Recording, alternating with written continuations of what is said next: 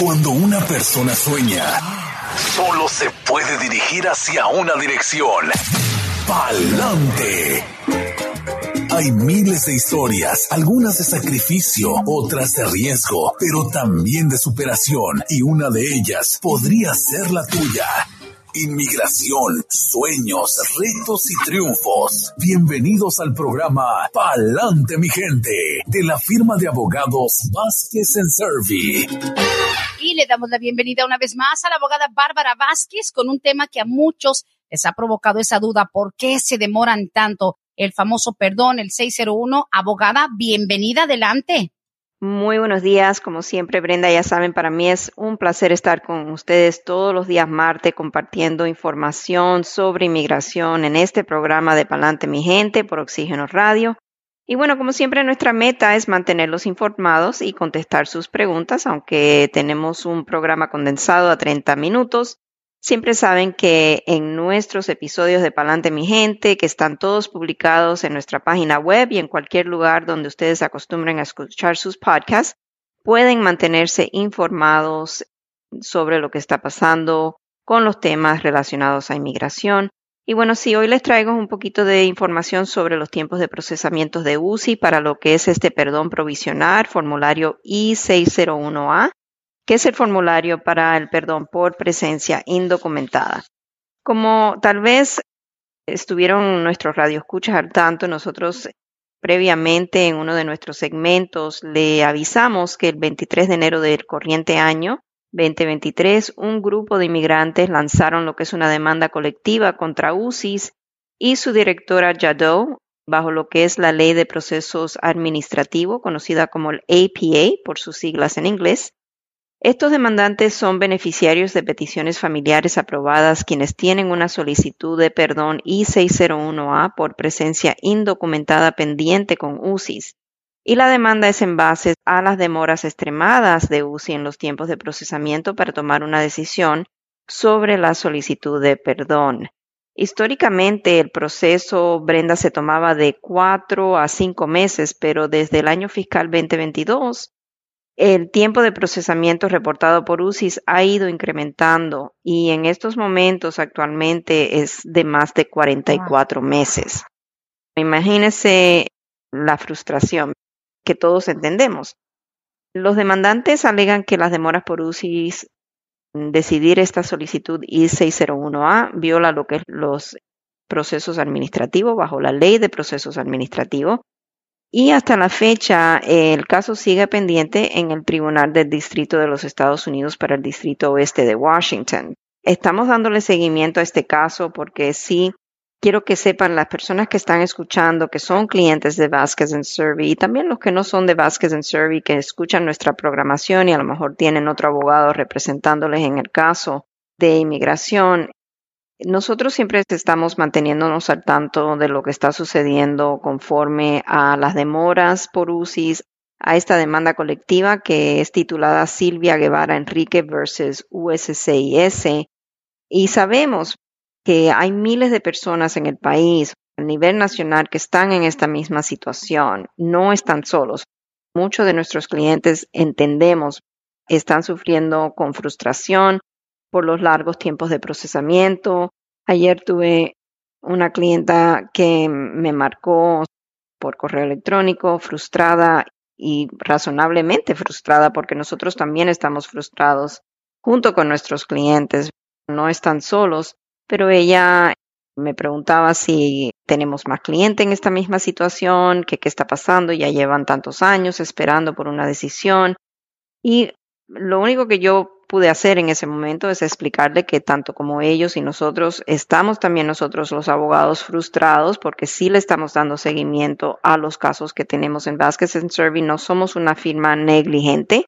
Al contrario, somos una firma que siempre seguimos nuestros casos, notificándole a nuestro cliente cuando tengamos alguna actualización sobre sus casos y entendemos y nos unimos a la frustración de nuestros clientes conforme a estas demoras de UCIs. Estamos haciendo nosotros todo lo posible en nuestra parte, dándole seguimiento a este caso que está pendiente ante el Tribunal del Distrito Oeste de Washington para traerle a nuestros clientes y también a nuestros radioescuchas lo que es una actualización sobre qué va a pasar. Si, por ejemplo, hay un fallo a favor de los demandantes en esta demanda colectiva, entonces sabemos que UCIS va a tener que remediar la situación y actuar de manera más eh, eficiente para poder adjudicar eh, estas solicitudes de manera más rápida. Pero en estos momentos, sí, Brenda, hay miles de personas a nivel nacional esperando todavía que UCIS tome una decisión de estos perdones. Todo esto viene a raíz, obviamente, de los cierres de los centros de procesamiento de UCIS durante la pandemia, todo se fue atrasando. Y aunque UCIS está haciendo esfuerzos abriendo un centro de procesamiento totalmente virtual donde estas solicitudes van a llegar a parar, sabemos que las solicitudes I-601A, muchas de ellas están siendo trasladadas a diferentes centros de oh, procesamientos con la meta de que a lo mejor estos centros de procesamiento tengan menos trabajos, menos demoras, menos casos, pendientes del volumen de casos y que puedan ellos remediar alguno o aliviar estas demoras. Pero sí tenemos casos donde a veces han sido trasladados, a veces una vez, a veces dos veces, y las personas, ¿qué está pasando? Y es entendible que estén cuestionando qué es lo que está pasando con sus casos, pero sepan que las razones por los traslados de los casos es esa, que UCI se está tratando. De balancear. Sí, de balancear el volumen de trabajo que tiene dentro de los que son los centros de servicios. Han abierto lo que es un centro que llaman HEART, que es para procesos de casos que son considerados casos humanitarios, como es la I-601A. Pensamos que una vez que el centro HEART, que es el centro totalmente virtual de UCIS, esté totalmente equipado con personal y estén entrenados, tal vez se va a ver una mejoría en lo que es los tiempos de procesamiento. ¿Qué tal mejoría va a ser? No sabemos. Tampoco sabemos qué va a pasar con esta demanda colectiva, pero sí sepan que en Vasquez and Service, si usted tiene su caso con nosotros, estamos dándole seguimiento a su caso, estamos con el dedo en el pulso conforme a esta demanda colectiva para que cuando hay algún anuncio referente a esto se lo vamos a traer, ya sea por este medio o por nuestra página web.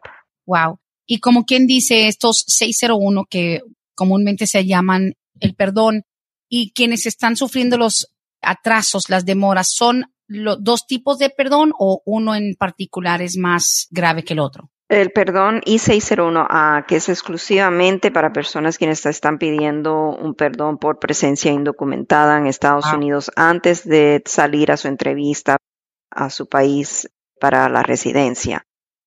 Esa es la frustración, que están en espera de que este I-601A sea aprobado y es un perdón que es provisionalmente aprobado, donde le perdonan provisionalmente lo que es la presencia indocumentada acumulada en Estados Unidos cuando la persona sale a la entrevista, si no hay nada que aparece adicional como alguna otra base de inadmisibilidad, entonces el perdón es totalmente aprobado. Ya se le quita lo que es la provisional, se le aprueba la residencia y la persona entra ya con el perdón de la presencia indocumentada, aprobado, entra como residente mm. permanente.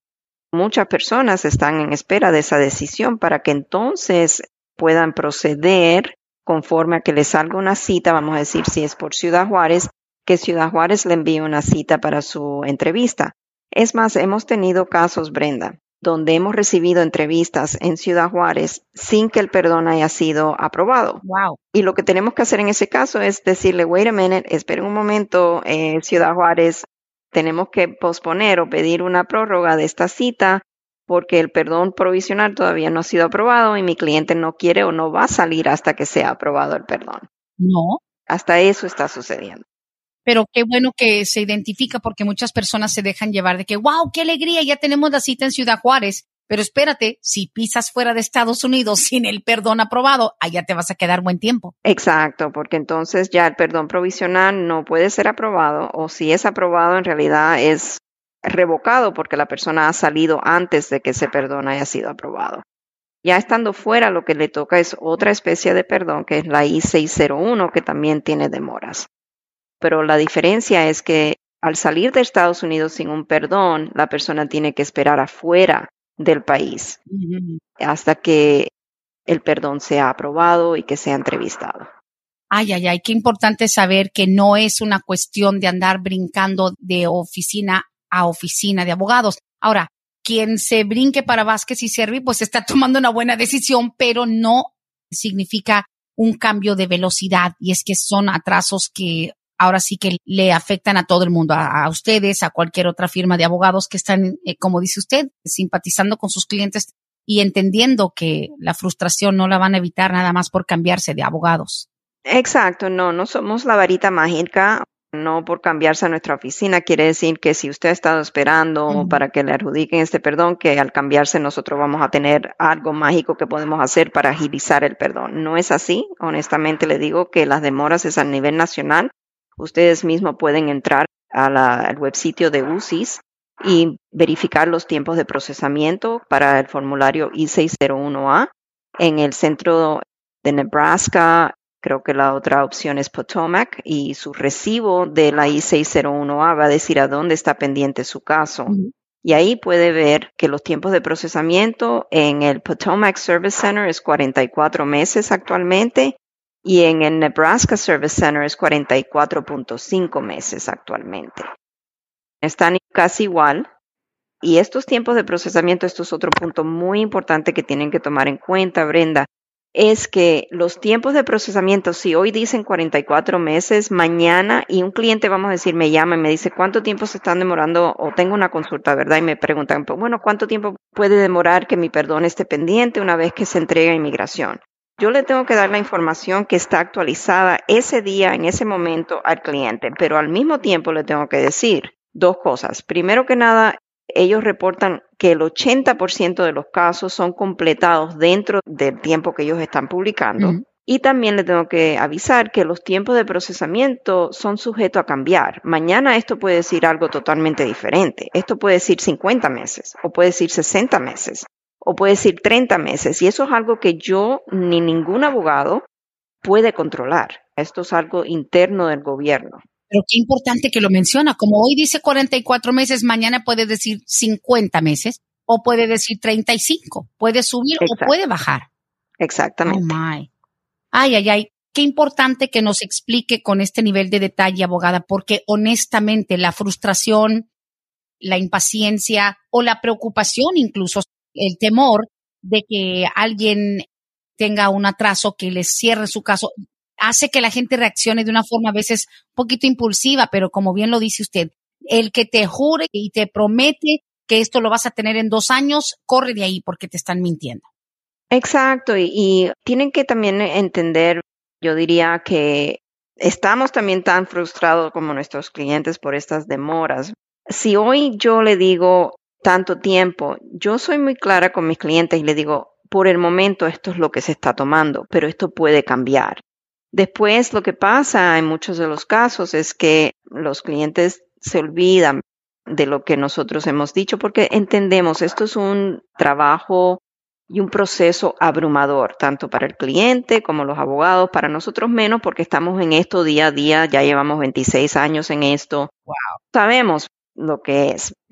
Pero para el cliente es tanta información, tantos detalles, que se le olvida que el abogado a lo mejor le dijo, esto es ahora, pero esto es sujeto a cambiar.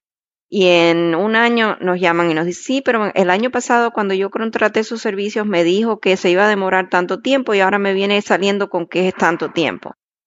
Nosotros hacemos todo lo posible por ser bien claros, bien transparentes, con nuestro cliente, pienso que lo somos y le decimos, esto es en estos momentos lo que se está demorando. Yo no puedo predecir, imposible, que en un año, si su caso sigue pendiente, cuánto va a ser el tiempo de procesamiento en un año. Es imposible, es como el boletín de visa que cambia todos los meses, pero a veces no cambia, a veces retrocede y eso es algo que no vamos a saber de antemano. Paciencia, más que nada, paciencia y mientras tanto estar informándose de verdad para que no se dejen llevar ni por la noticia ni demasiada buena ni demasiado mala. Así que, abogada Bárbara, pues sí, estamos ahora sí que todos estamos sujetos a los atrasos, a los cambios, a veces hasta, como dice usted, si algo se va, ahorita dice 44 meses, mañana puede decir 50 y no es culpa del abogado. Una de las cosas que más escuchamos es que mis abogados no mueven nada.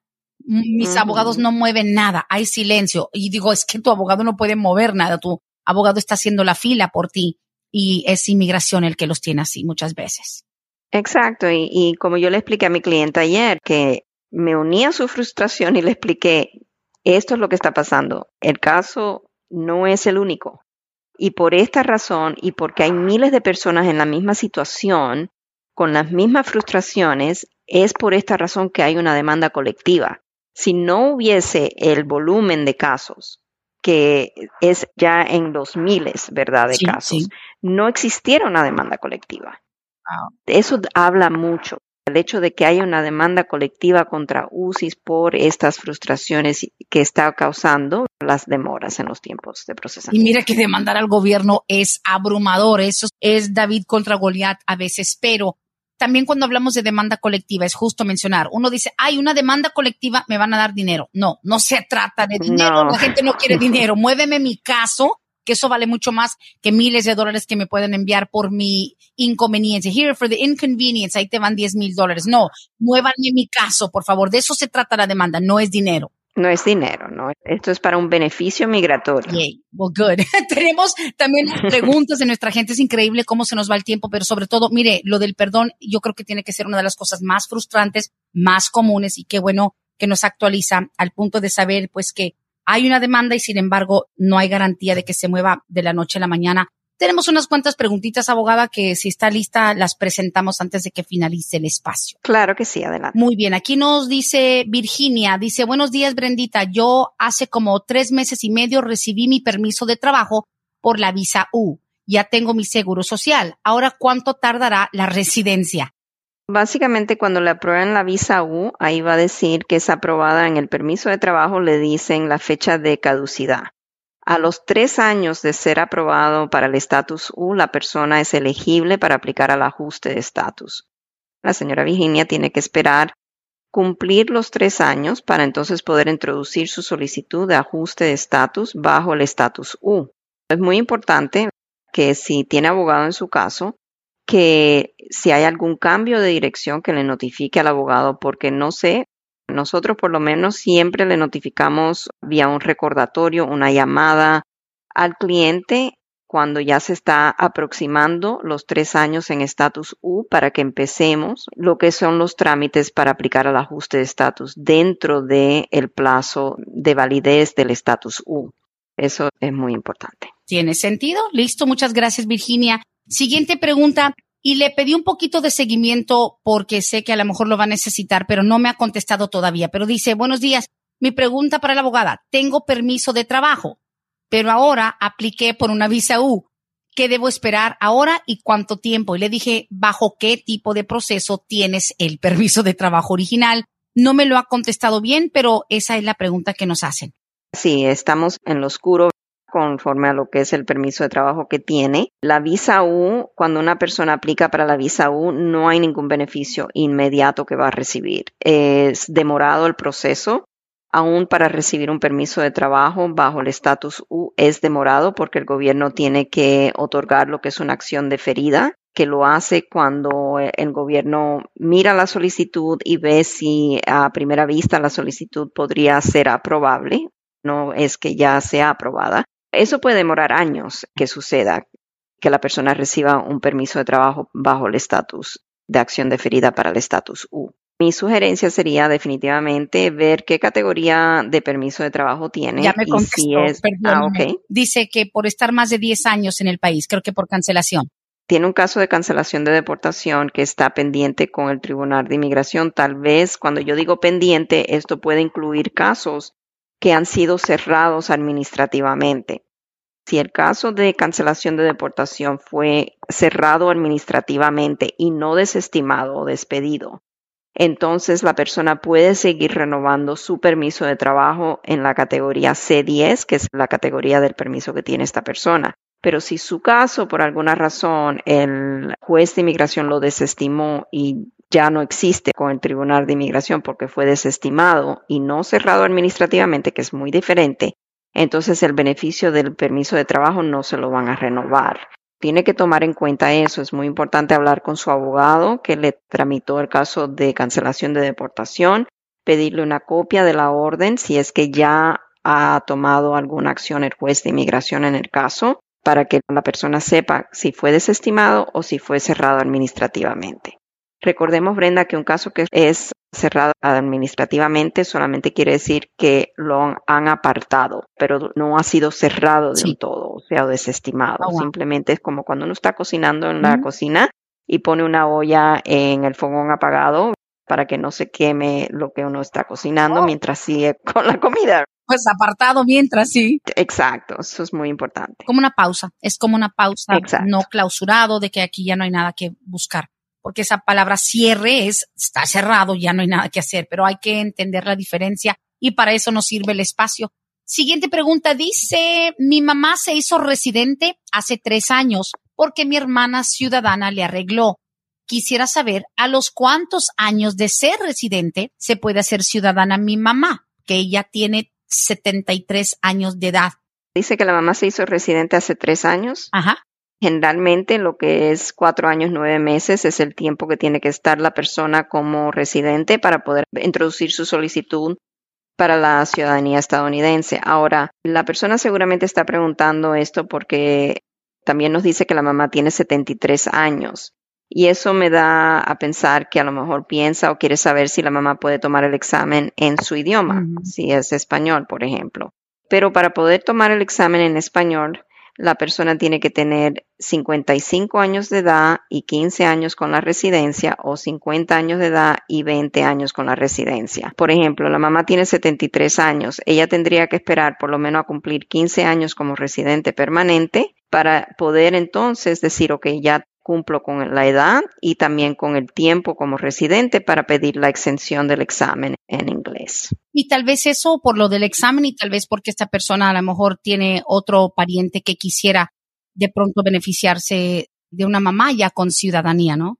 Digo, porque también no nada más es por hacer el examen en, en su idioma, sino también por si acaso hay otro familiar que se pueda beneficiar de un arreglo, pero también sabemos que cuando una persona anciana pide a alguien los requisitos de lo del ingreso y todo eso también son factores, ¿no? Son factores, exacto. Siempre el patrocinador de una petición familiar tiene que hacer una affidavit de manutención y en estos casos, si a veces la persona que ya es de mayor edad no trabaja, no tiene ingreso suficiente para comprobar que su familiar no va a convertirse en carga pública, entonces se tiene que buscar un co-sponsor, un copatrocinador. Y en ese sentido, y pues bueno, en esta ocasión vamos a la línea telefónica gracias a la persona que tiene unos minutitos esperando ahí. Creo que podría ser una de las penúltimas llamaditas por el espacio reducido que tenemos. Buenos días, estás al aire con la abogada Bárbara Vázquez. Sí, muy buenos días, Brenda, muy buenos días, abogada. Buenos días. Sí, el motivo de mi llamada es solamente para agradecerle a usted y a su firma por el trabajo que hicieron en mi caso, que prácticamente fue para mí, yo siento que fue rápido y pues más que nada agradecerle personalmente. Wow. Ah, wow, muchísimas gracias. A la abogada este, Sharon Robles y a su paralegal Alma Morales, que pues fueron siempre muy eficientes, siempre me mantuvieron al tanto de lo que pasaba en mi caso y pues eh, la semana pasada recibí la aprobación que me aprobaron la 485 y la 130 y ya para este sábado que pasó me llegó la tarjeta de residencia. Wow, wow, wow. Muchísimas gracias y, gracias por llamarnos y compartir esa buena noticia con nosotros. Yo creo que también vi su reseña que nos dejó ayer en Google, si no me equivoco. ¿Fue usted? Sí, claro. Ah, muchísimas gracias también por la reseña. Usted sabe, siempre eso nos ayuda a nosotros, pero también a personas que buscan de una firma fidedigna para sus asuntos migratorios y le agradecemos mucho, mucho que haya usted, que haya puesto su confianza en nosotros. Ay, qué alegría. Ah, Muchas felicidades. muchísimas gracias, pues, y ahí estaremos para el siguiente futuro caso. Gracias. Vámonos para el rancho. De nada, gracias. Para el rancho, amigo, me invitas. Felicidades. claro que sí. gracias, gracias. Hasta luego. Gracias, felicidades. De nada. Ay, abogada, ¿qué tal? Sí, súper, súper, súper, sí.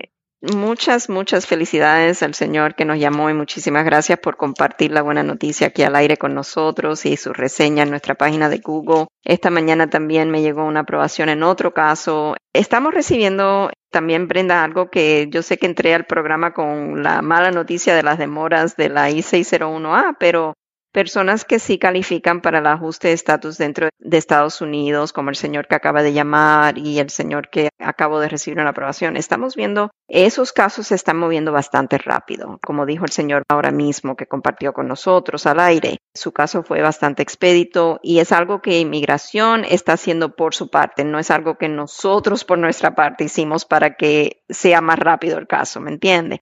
Es algo que los tiempos de procesamiento van a variar dependiendo en el tipo de caso y el volumen de caso que tenga el gobierno. Claro. Y abogada, cerramos con algo que quizá también pues no es muy positivo, una de nuestras radioescuchas que también sabemos que ha tratado de luchar para llegar a este misterio. Dice, Brenda, estoy decepcionada de migración. ¿Recuerdas el caso de mi hijo? Hasta el senador John Ossoff mandó una carta a USCIS y resulta que ya nos mandaron una mala noticia. Ya decidieron quitarle el DACA a mi hijo solamente por discreción. Estamos tristes y frustrados. Pregunta, ¿nosotros podríamos demandar a USCIS? Es posible. Tienen que tener una base legal para hacerlo. Tendríamos que mirar a ver cuál sería la base. En estos casos es difícil, Brenda, porque el gobierno tiene discreción en aprobar o denegar los casos. Y para que sea, vamos a decir, factible una demanda, la persona tiene que demostrar que inmigración tuvo un abuso de discreción, que la decisión que tomaron fue arbitraria, arbitraria y un abuso de discreción. No sabemos los particulares del caso, pero le digo que a veces sí es posible hacer una demanda. Cuando es discreción, muchos de los casos fallan por la razón de que el gobierno, las cortes toman la posición que esto está dentro de la discreción de inmigración y si no fue una decisión de abuso de discreción, es muy difícil ganar el caso. Ay, ay, ay. Pues bueno, de pronto se podría hacer, aunque sea una consulta para analizar. Y es que, como bien hemos dicho, hasta para cualquier otra cosa, hasta cuando hay un daño, una lesión, demandar, claro, lo puedes intentar. De que tengas éxito ya es otra Exacto. Ay, ay, ay, abogada, ya llegamos al final del programa agradeciendo a todos los que han participado y por supuesto, si todo sale bien, estaremos en la próxima edición aquí de Palante mi gente y como siempre agradeciendo su tiempo y toda la información que nos brinda. Muchísimas gracias, Brenda. Y bueno, sí, ya saben, aquí yo siempre cuando puedo, a no ser que tenga algo que se me presentó con inmigración o algo, estoy aquí compartiendo con ustedes todos los días martes de 10 a 10 y media y para mí siempre es un placer. Muchísimas gracias, Brenda. Gracias a usted. 678-303-0018. Hagan su consulta. 678-303-0018.